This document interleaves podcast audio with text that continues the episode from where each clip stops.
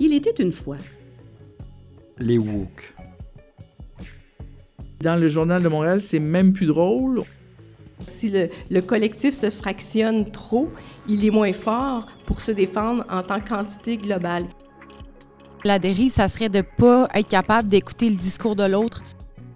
Un exemple typique serait Donald Trump. Salut, moi c'est Madden. J'anime les histoires qu'on se raconte, un nouveau balado facultaire.